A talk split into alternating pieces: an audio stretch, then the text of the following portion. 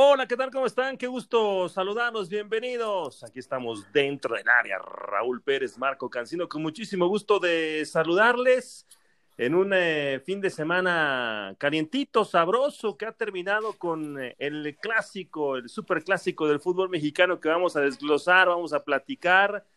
Raúl, ¿cómo anda? ¿Ya, más tranquilo, Raúl, o sigues este, alterado con la derrota del Diablo y o enojado conmigo por el penal? Este, ¿ya, ¿Ya más tranquilo? Pero ¿por qué contigo? Tú no lo marcaste. Tú, no fuiste quien lo marcó. Un saludo para todos. Aquí estamos dentro del área. Por, eso le pusimos este nombre al programa, Marquiño, porque es, estar dentro del área es donde donde decía yo que crujen los huesos, donde, donde se toman las decisiones para anotar, para sacar una pelota, para el árbitro. Ahí son las decisiones grandes en el fútbol y por eso le pusimos dentro del área. Y sí, pues sí me molesta que pierda el Toluca, pues yo, yo le voy al Toluca, pero, pero bueno, el Pachuca le ganó bien. Si se equivocó el árbitro una o dos ocasiones, pues ni modo se equivocó, pero, pero este, para mí no perdió por el árbitro, el árbitro estuvo bien, eso creo yo, no sé qué No, no, no, de acuerdo, de acuerdo, hoy dio un partido malito, malito el diablo, este, la verdad es que bastante mal. No, no jugaron bien y ya llevan dos en casa seguidos jugando mal, ¿eh? Ojo, no vamos a hablar, no, no, no, no, no, no, no, no vamos a hablar de, del derby allá en España, este Betis, no, no, no, no, no vamos a hablar del, del clásico en Argentina, River, no, no, no, no, porque podremos hablar, porque este se la sabe de todas, todas, vamos a hablar del clásico mexicano. Hugo Salcedo, mi querido perro ladrón vividor, ¿cómo andas? Marquiño, ¿cómo te va? Qué gusto saludarte, al igual por supuesto a Raúl, a todos los amigos que nos escuchan. Vaya fin de semana que hemos tenido, ¿eh? porque ya hablabas acerca de algunos de los partidos que fueron muy atractivos, realmente muy atractivos en el fútbol mundial. Y desde luego que el clásico en el fútbol mexicano también que acapara el interés de los aficionados por todo lo que sucedió en la semana previa, como normalmente pasa, pero fundamentalmente por lo que pasó en la cancha a mí no me gusta mucho utilizar el término de que un, equipo le dio un auténtico paseo, pero en esta ocasión allí en el Akron, así fue, ¿eh? el América sacó a pasear a las Chivas y el resultado correspondió a, lo que lo vimos en la cancha. De acuerdo, de acuerdo. Mira qué bueno que lo dices y arrancas así, porque justo les iba a preguntar eso, así de arranque, porque sé que no te gusta eso, Hugo, el de, eh, eh, el de paseo, el de baile, el de porque son 90 minutos y de pronto se dan circunstancias de partidos, etcétera. Yo, yo vi un baile de, del 1 al 90 que pudo capitalizar el América en los segundos 45, de acuerdo, pero que se gestó desde la primera parte, que no tuvo rival el América, que hoy incluso si me apura, el 3 por 0 se queda corto con lo que vimos en el, en el resultado, en el, en el resultado final. Un solo disparo a gol de Chivas en todo el partido contra 16 del América, ocho con dirección del arco. De Chivas solamente uno. Fue un baile, Hugo. Sí, fue un baile el de esta noche. Sí, desde luego. Ahora, hay que señalar algunas circunstancias porque yo en tiempo reciente, y de hecho he tenido conversaciones y hasta discusiones con algunos de los compañeros que en algún momento fueron jugadores, y ya ahora en esta etapa de comentaristas, pues naturalmente que pueden tener una posibilidad de eh, ver de manera diferente lo que en su momento tenían cuando eran jugadores de fútbol, porque si al arranque del partido el Canelo Angulo hubiera convertido esa que tuvo mano a mano, entonces las circunstancias son completamente diferentes. Un gol prácticamente de vestidor favorable al conjunto del rebaño no sucedió. A partir de esa circunstancia, América se hizo el dueño del partido, el dueño de las acciones, el dueño de realmente el desarrollo futbolístico y fue pegando puntualmente desde la presencia ofensiva de Henry Martín, que en el resultado seguramente deberá de ser considerado la figura. Sin embargo, en el desarrollo futbolístico para mí la figura ha sido Sebastián Córdoba.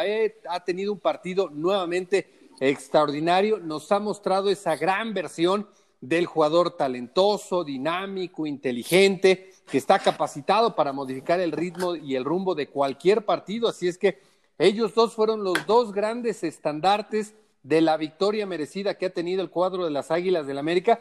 Y si tuviera que señalar otro punto que en el análisis frío tiene que quedar como una acción clave es la del Chelo Saldívar, porque llevaba dos o tres minutos en la cancha, una media vuelta dentro del área que pasa apenas por un costado de la portería de Guillermo Ochoa y que pudo haber representado en ese momento el empate a uno. Sin embargo, no lo hizo y después América pues ya fue encaminando de gran forma lo que terminó siendo este auténtico paseo como visitante. Sí, sí, de acuerdo. No, y, sabes qué, Marquiño, yo creo que nos escucharon en el podcast anterior cuando hicimos el resumen. Seguro te escuchó Sebastián Córdoba, porque lo calificaste como la decepción individual de lo que llevábamos de la mitad del torneo, porque ciertamente no había, no había tenido para nada eh, una actuación eh, brillante, sabiendo la calidad que tiene, ¿no? y, hoy demostró esa calidad. Entonces, si puede dar esto, pues puede dar mucho más. Y, yo creo que le picaste el orgullo, Marquiño, porque lo calificaste como la decepción y hoy, hoy fue quien sobresalió. Sí, Henry hizo los dos goles, pero, pero yo creo que brilló más eh, el propio Sebastián Córdoba. Y la otra situación, yo veo, yo veo al Rey Midas, a Víctor Manuel Bucetich, por primera vez no sé si en toda la historia, ¿eh? pero por, lo voy a decir así, por primera vez en mucho tiempo, no sabe cómo hacer que estos jugadores funcionen, no sabe cómo hacer que estos jugadores saquen el amor propio, no sabe cómo hacerlos que se comprometan, que se rifen, que tengan garra. No puede ser que metes a Ponce, lo metes de cambio, no es el titular o está peleando en un puesto titular y sale con su con su batea de babas, ¿no? O sea, la expulsión, cuando todavía hay chances, sí te están superando, pues por eso mismo, ¿no? Se haces los cambios para tratar de que las cosas no empeoren y de que ver si de alguna manera te metes a la pelea en el partido y lo que hace el Pocho Ponce pues es, simplemente una irresponsabilidad, o una barrida que, que pone de pretexto el balón, pero pues todos sabemos los que hemos eh, eh, jugado al nivel que me digas, ahí en la secundaria, cuando le quieres pegar a alguien, pues dejas ir el, pie así arribita de la pelota como si pelearas el balón y le dejas caer los tachos en la espinilla como le hizo a Leo Suárez. Entonces, este, son irresponsabilidades, son, es falta de compromiso de los jugadores, este, eh, esa falta de, amor propio que el América sí muestra, que el América, aparte del juego de hoy ya venía mostrándose muy sólido y se vienen mostrando, no sé si, si, si, qué piensen ustedes, si, si piensen que yo estoy equivocado, yo lo veo sólido y muy solidarios a los jugadores unos con otros. Eh, pierden la pelota y todos regresan en friega, pero en friega a tratar de recuperarla lo más rápido posible. Este, yo veo un América muy sólido, muy bien trabajado, con muy buena condición física que les da para eso, para ir y venir constantemente y, el que ya no puede, pues lo cambia ni punto. Y, cosa que no veo en Chivas. Yo creo que en Chivas cada quien juega para su santo, están pensando en otra cosa menos en el fútbol. Eh, hoy hasta Macías lo sacaron y se fue todo enojado, furioso.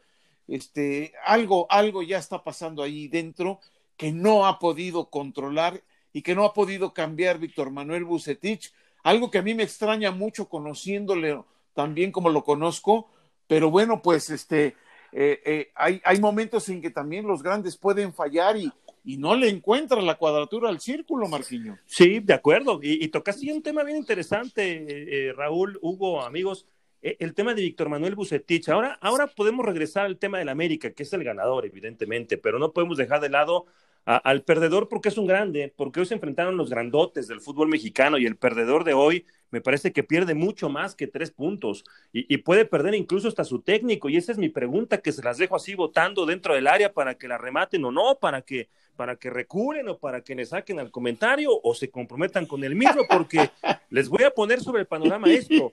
Esta, esta es una liga histórica, ¿no? No ha habido, no ha habido ceses, o sea, es una liga histórica en el fútbol mexicano. ¿Será que Chivas tiene en eh, bandeja, en charola de plata, Ricardo Peláez, la decisión de cesar al rey Midas del fútbol mexicano? Yo creo que se le está agotando o se le agotó el discurso, Hugo, Yo creo, yo creo, porque eh, a, estas Chivas, revisando los partidos, hemos visto todos los juegos de Chivas en el campeonato, es un equipo que no te da la seguridad de, de, lo que te daba el torneo anterior. Simplemente, incluso ni siquiera el torneo anterior era tan, tan, tan guau, ¿eh? Pues se empezó a enganchar hasta el final del campeonato y en la liguilla eliminó al América. Pero estas Chivas han ganado dos partidos en once encuentros uno de los últimos seis. Estas chivas en defensa, e, esa estadística ahí está, y nuestros compañeros en TUDN durante la semana lo presentaban en línea de cuatro, Diana Ballinas, Hugo Ramírez, eh, eh, Adrián Esparza, el 53% de los goles de chivas que recibe son en táctica fija y no se corrige. No se corrige, o sea, esto lo vemos, o sea, es un trabajo eh, periodístico, analizado, ¿te gusta eso también, Hugo? Y ahí está, o sea, e, el dato ahí está y el técnico no ha corregido. Oye, a Chivas se lo volvieron a hacer en táctica fija. Y, a mí me llama la atención el partido anterior y no porque el Pocho eh, sea el titular, pero, pero, o, tenga que ser el titular, pero jugó el partido anterior o regresa Mayorga, modifica y de verdad el Conejo Brizuela va a ser lateral derecho.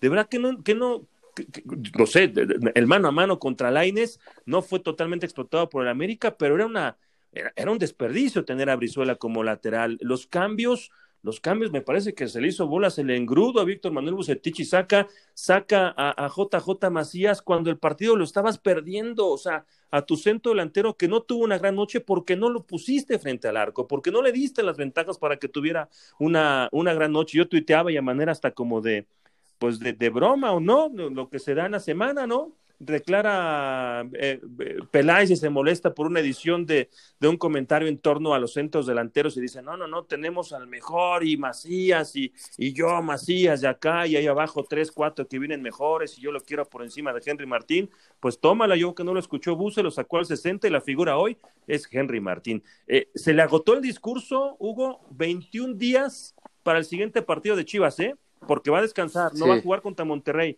Es el momento idóneo, ¿eh? Pareciera 21 días para enfrentar a Santos. ¿Fuera Buse, Hugo? Pues mira, yo no sé si lo van a remover del cargo. La realidad es que solamente eh, Ricardo Peláez tendrá en este momento con certeza qué determinación se va a tomar. Pero que lo están valorando, no tengo absolutamente ninguna duda, ¿eh? que ya en este momento y apenas se terminó el partido y después de lo que fue la muy triste exhibición que han dado en esta edición del Clásico Nacional, claro que lo están valorando y así mañana o pasado salga Ricardo Apeláez a decir que no, que en este momento están convencidos del proyecto y todo lo que normalmente se dice de parte de los directivos cuando en algún momento ya incluso le están buscando esa segunda alternativa a la dirección técnica, Claro que lo están valorando, no hay ningún tipo de reacción. La realidad es que este equipo da la impresión que en algún momento ofrece gradualmente menos en lugar de más, que ya empiezan a aparecer algunas patadas de ahogado, auténticas patadas de ahogado para un director técnico de tanto prestigio, de tanto nombre, de tantos resultados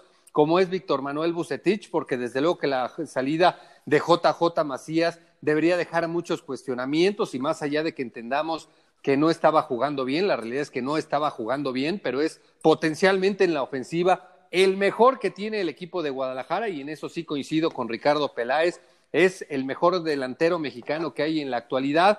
Y después algunas otras circunstancias que a mí también, desde luego que me motivan el pensamiento acerca de que ya hay actos de desesperación al interior de Guadalajara, que lo hayan hecho ingresar al Chicote Calderón, que no venía jugando normalmente y que seguramente con el recuerdo de lo que fueron aquellos grandes partidos, aquellos grandes goles, pues da la impresión de que era, pues a ver si otra vez en una de esas se avienta el milagrito de convertirle un gol al cuadro de las Águilas del la América, porque si en lo futbolístico no lo venías utilizando, si en tu plan de juego no era un elemento importante ni como lateral ni tampoco como mediocampista, ¿por qué lo hiciste ingresar? Entonces, para mí esas son auténticas patadas de ahogado y todas estas circunstancias, el funcionamiento individual, el trabajo colectivo y fundamentalmente los resultados, para mí sin duda que en este momento estarán haciendo valorar si es que Víctor Manuel Bucetich es realmente el comandante de este proyecto Chiva. Pero tú, ¿le dabas continuidad o le dabas crán? Mira, es que cuando hablamos de los equipos grandes, cuando hablamos de los equipos de más relevancia, como es el cuadro de Guadalajara, se hace indispensable pensar, está bien, lo más sencillo es correr a cualquier técnico, si hablamos de México, Argentina, Francia, España, donde ustedes me digan. Lo corremos, eso es muy sencillo. ¿Quién es el técnico al que ponemos? Y en ese momento uno empieza a pensar, ¿cuáles son las alternativas? ¿Cuáles son los técnicos que no tienen trabajo? ¿Cuáles son los que en algún momento podrían tener el perfil de Guadalajara? Y no son muchos, ¿eh? Entonces, considerando que en este momento yo creo que no hay una mejor opción, mucho mejor opción, yo lo dejaba. Está cañón, ¿eh? Sí, bajo esa consideración que das, Hugo tiene razón, e, es poner en la balanza, ¿no, Raúl? Eh, sí. Ay, este, Buse, el Rey Midas o el presente de Buse, y, y a quién en lugar de Buse que sea mejor para levantar este plantel, o al jugador, qué tanta responsabilidad le, fincamos ya también a los jugadores, ¿no? Que también la tienen, por supuesto, pero eh, no está fácil la decisión. ¿Tú qué harías, Raúl? No, mira, bueno, para empezar, te digo, eh, este, este torneo es histórico porque no han corrido entrenadores y tiene muchísimo que ver, la mayor parte, creo yo, la pandemia. O sea, no ha habido, ha habido muchas pérdidas, quiero decir, ha habido muchas pérdidas para los clubes entonces, correr a los entrenadores te cuesta, es una indemnización, porque casi todos tienen eh, contrato por lo menos lo que resta del torneo. Algunos tienen más y hay que pagarles. Entonces, eh, eh, desde ahí ya no puedes correr tan fácilmente. Un técnico con la capacidad, con el historial, con el bagaje de Víctor Manuel Bucetich, no sé hasta cuándo tenga contrato, pero te costaría muy caro correrlo. Entonces, no creo que sea esa eh, eh, lo valoran también, por supuesto. ¿Lo están valorando? Sí, lo están valorando. ¿Es el momento por, por lo que bien mencionas, Marquiño? Sí, porque tienes muchos días para el siguiente partido. Pero también dijiste otra cosa muy importante. ¿Qué onda con los jugadores? Es lo que te decía yo hace rato. ¿Qué onda con los jugadores?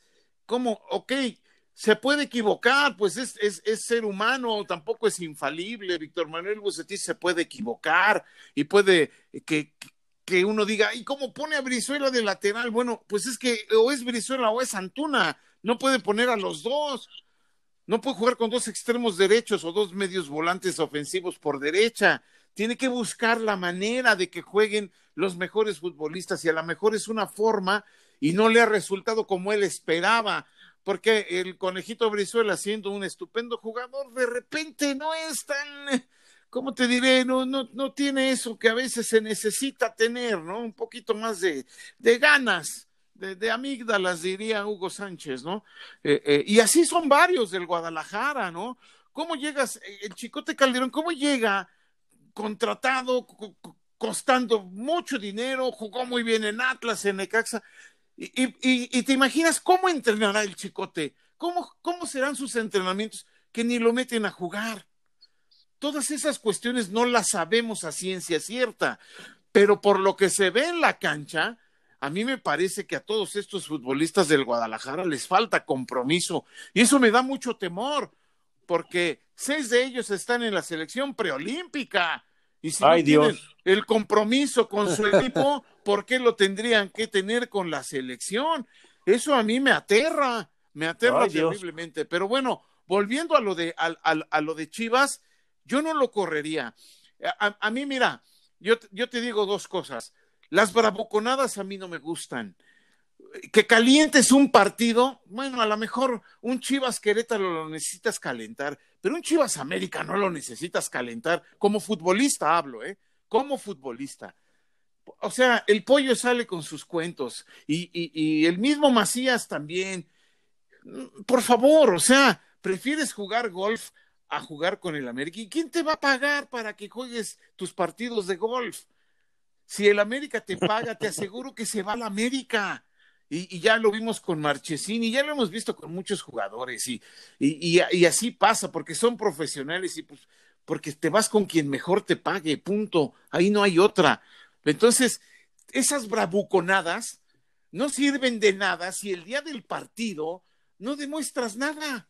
No, dime qué demostró el pollo briseño. ¿Ganas? Pues siempre tiene ganas, pero algo más que contagie a sus compañeros para que vayan y se quiten ese baile que les están poniendo de encima, no lo demostró y tampoco lo demostró Macías, que a lo mejor Bucetich dice, a ver, no me van a correr a mí y voy a sacar al que sea, ya saqué a Macías. Es como darles un ejemplo, ¿no? A ver si así resulta. Se ve difícil, porque como tú dices, sí, parece que ya no le está funcionando el discurso, que, no nada más es, es el, el, discurso en sí mismo, sino la manera de trabajar. Parece que ya no le está funcionando. Pero a lo mejor este mensaje es como para decirles, a ver, y, y, creo que es lo que tendría que hacer la directiva. Yo no lo correría y les diría, antes se van ustedes que el técnico. Y ya vimos que sacó a Macías y se puede ir cualquiera. Así que se queda Bucetich. Es lo que yo haría para levantar a, a estos jugadores que muy bravucones antes del partido y a la hora del juego les ponen un baile.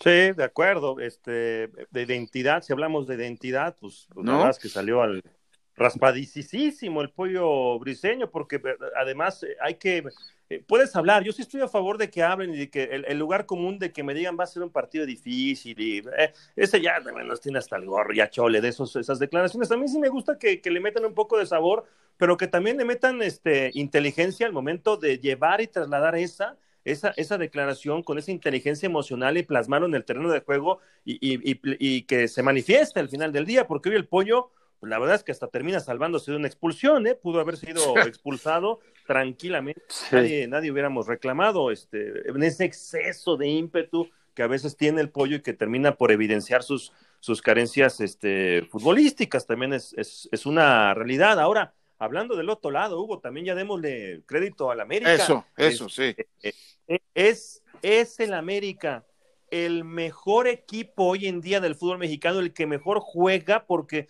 contando el asterisco, perdón, Hugo, el asterisco de tu Atlas, pero es una victoria. Habíamos criticado mucho esta América, es que suma, es que gana, pero no juega bien. Hoy pone un trancazo, esos masazos en la mesa de, de identidad, de, de buen juego, de, inteligencia emocional, de manejo de las emociones, bueno, hasta el festejo, los festejos de Henry Martín son maravillosos, un mensaje también, identidad, tómala, el ídolo, el ícono americanista, el festejo, te lo restrigo en tu casa, maravilloso lo que hace Henry Martín, pero es futbolísticamente hablando, este América de Solari, el mejor equipo hoy en día del fútbol mexicano o sigue siendo Cruz Azul o, o, en qué lugar ya tenemos que empezar a poner al América, Hugo? Pues mira, ha sido sin duda una noche redonda por lo que mencionabas, por los festejos que fueron tan particulares, por lo que hicieron en la cancha, que es evidentemente lo más importante, lo que consideramos, lo que analizamos, lo que destacamos. Si hablamos del potencial futbolístico que tiene América y que tiene Cruz Azul, pues yo me quedaría en este momento por el funcionamiento con Cruz Azul. Yo veo un equipo más sólido, un equipo más equilibrado, un equipo con mayor potencial, que maneja mejor las dos facetas de juego, pero insisto, para mí Cruz Azul tiene una plantilla infinitamente superior a la que cuenta en este momento el cuadro de las Águilas de la América. Así es que bajo esa consideración, pues eh, definitivamente la gran revelación tendría que ser el cuadro de las Águilas del la América. Yo era uno de los que pensaba que iban a extrañar al Piojo Herrera y todos los días me lo recuerdan en el Twitter de lo que decía yo hace unas semanas, hace un par de meses, acerca de que en algún momento lo iban a extrañar porque el Piojo tenía esa identidad para contagiar a los americanistas, a los que eran de cepa de esa escuadra, a los que venían de otra escuadra y que lograban identificarse claramente con las necesidades y la identidad y la presión y lo que representa jugar en esta escuadra. Bueno, pues la realidad es que Santiago Solari nos ha demostrado que no ha necesitado absolutamente ningún periodo de, adaptación, que los jugadores que llegaron y que muchos de ellos ni conocían el fútbol mexicano, seguramente como el caso de Fidalgo, habrán oído allá lejanamente hablar acerca del fútbol mexicano. Los que llegaron, que ya estaban aquí, pues evidentemente se han adaptado a la perfección. Así es que considerando el potencial futbolístico, la plantilla que tiene, Santiago Solari, yo no tengo ninguna duda que tiene que ser considerado como la revelación en lo que va de la campaña. Equipo sólido, equilibrado. Hay algunos jugadores que gradualmente han elevado su nivel. Fidalgo es uno de ellos. Pedro Aquino es pieza clave y en el medio campo de verdad se multiplica al punto que ya hay muchos que en este momento dicen que es mejor que Guido, que Guido Rodríguez. Podríamos debatir ampliamente esta circunstancia, pero la realidad es que todos esos rendimientos individuales que después se plasman al carácter colectivo, tienen que ver fundamentalmente con el trabajo de Santiago Solari. Así es que para mí sí es en este momento el mejor equipo en función de todas esas circunstancias. Y para ti lo es, eh, Raúl.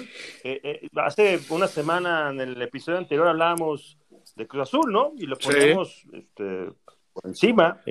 Un solo partido ya nos cambia el panorama o es América una realidad que no habíamos visto o, en dónde ponemos entonces a este América? Bueno, sí, poníamos a Cruz Azul, pero ya hablábamos de que el América venía jugando bastante bien los primeros partidos no brilló, pero ganaba. Los ganó, fue ganando puntos, fue eh, eh, haciendo su trabajo y hoy, hoy pone la cereza en el pastel. Hoy hace un juego como no había hecho en todo el campeonato, ¿eh?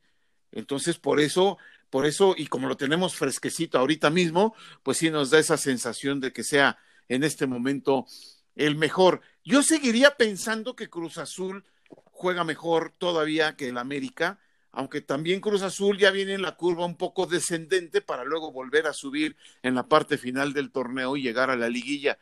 Pero lo de hoy para el América es eso, es ese manazo en, la mesa diciendo aquí estoy, no solo me defiendo bien, no solo soy un equipo equilibrado que defiendo bien y ataco lo suficiente, no solamente soy un equipo eh, solidario, que corre todo el partido, que se ayudan unos con otros, que buscan siempre tener el balón lo más rápido posible.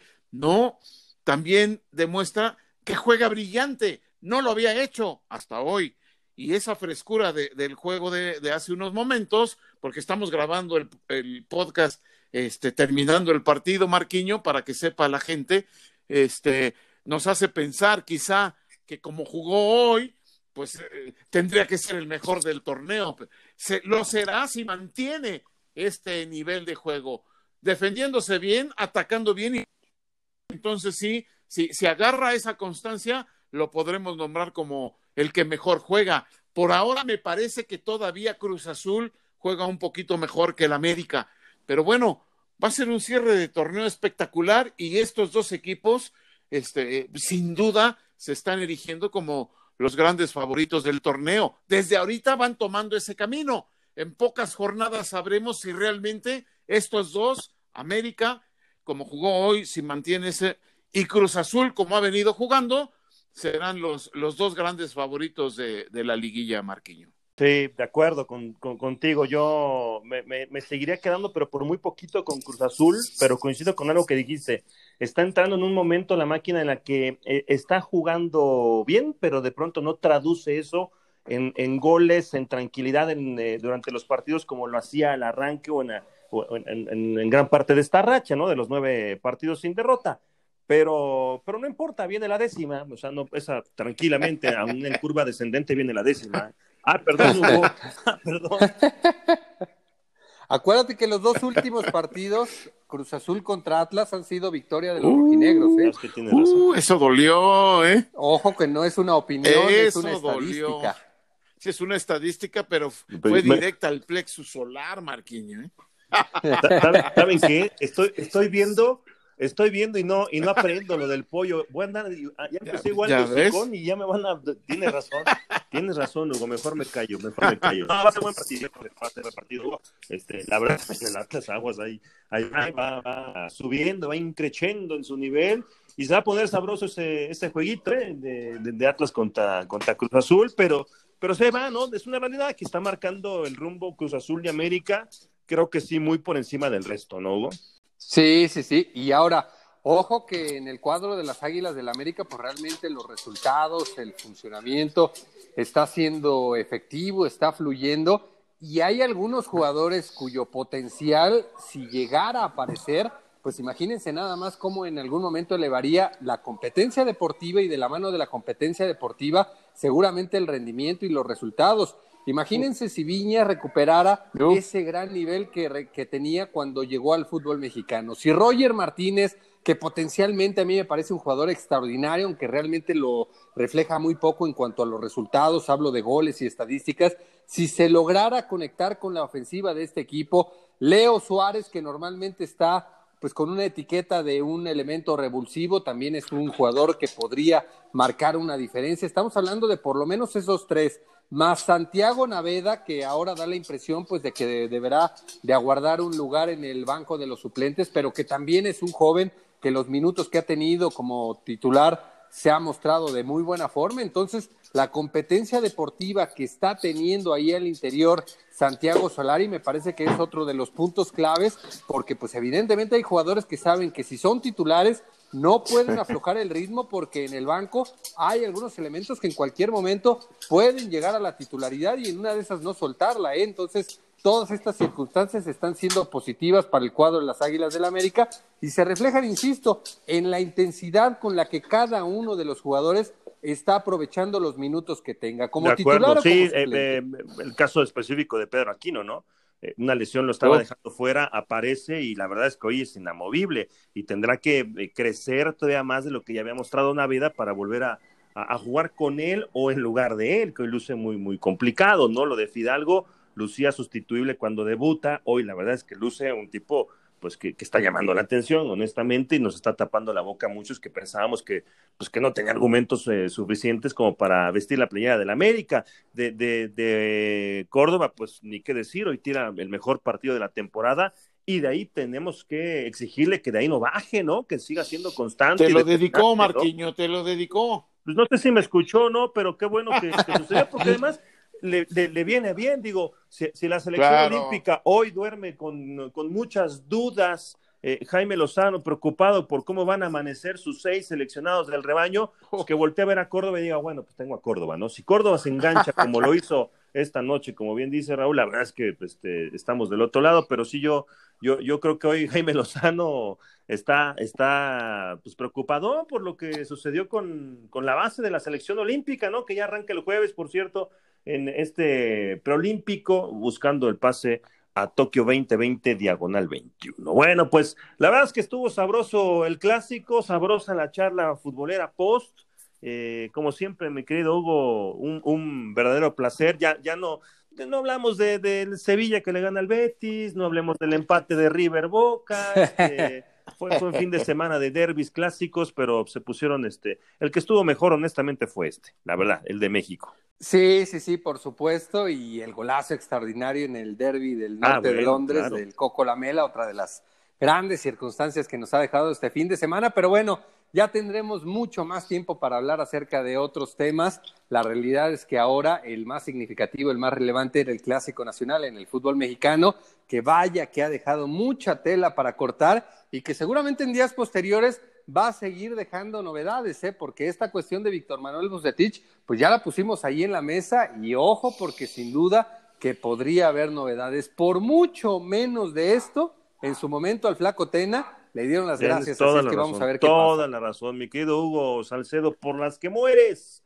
Un verdadero placer, como siempre, platicar de fútbol con contigo, Guiño, aunque hoy me hayan atacado en la transmisión del Toluca frente a Pachuca, me hicieron sándwich en ese penal. Ustedes y Juan Dosal. Raulinho, como siempre, también un placer. No, Marquiño, pues son puntos de vista, puntos de vista que, que se deben de, respetar y, y, ahora el que menos fuerza tiene en una cancha de fútbol es el árbitro, la máxima autoridad es el VAR y punto, y la regla está toda confusa y es un desastre. Entonces, no, no lo tomes así. Ya los que te atacaron en Twitter, pues bueno, pues ya sabes cómo es Twitter. Así es. y, por el otro lado, pues eh, nos faltan días de, de 30 horas para platicar de fútbol con Hugo, ¿no? No, totalmente de acuerdo. Y mire, ni hablamos de Marco Antonio Ortiz, el gato que tuvo, creo que un buen arbitraje, ni hubo necesidad de que habláramos del árbitro y menos del bar. Bendito sea Dios. Les mando un fuerte abrazo, señores. Un abrazo, un abrazo. Y gracias, abrazo para todos por acompañarnos aquí en eh, dentro del área. Sigan dándole clic y aquí nos escuchamos pronto. Gracias.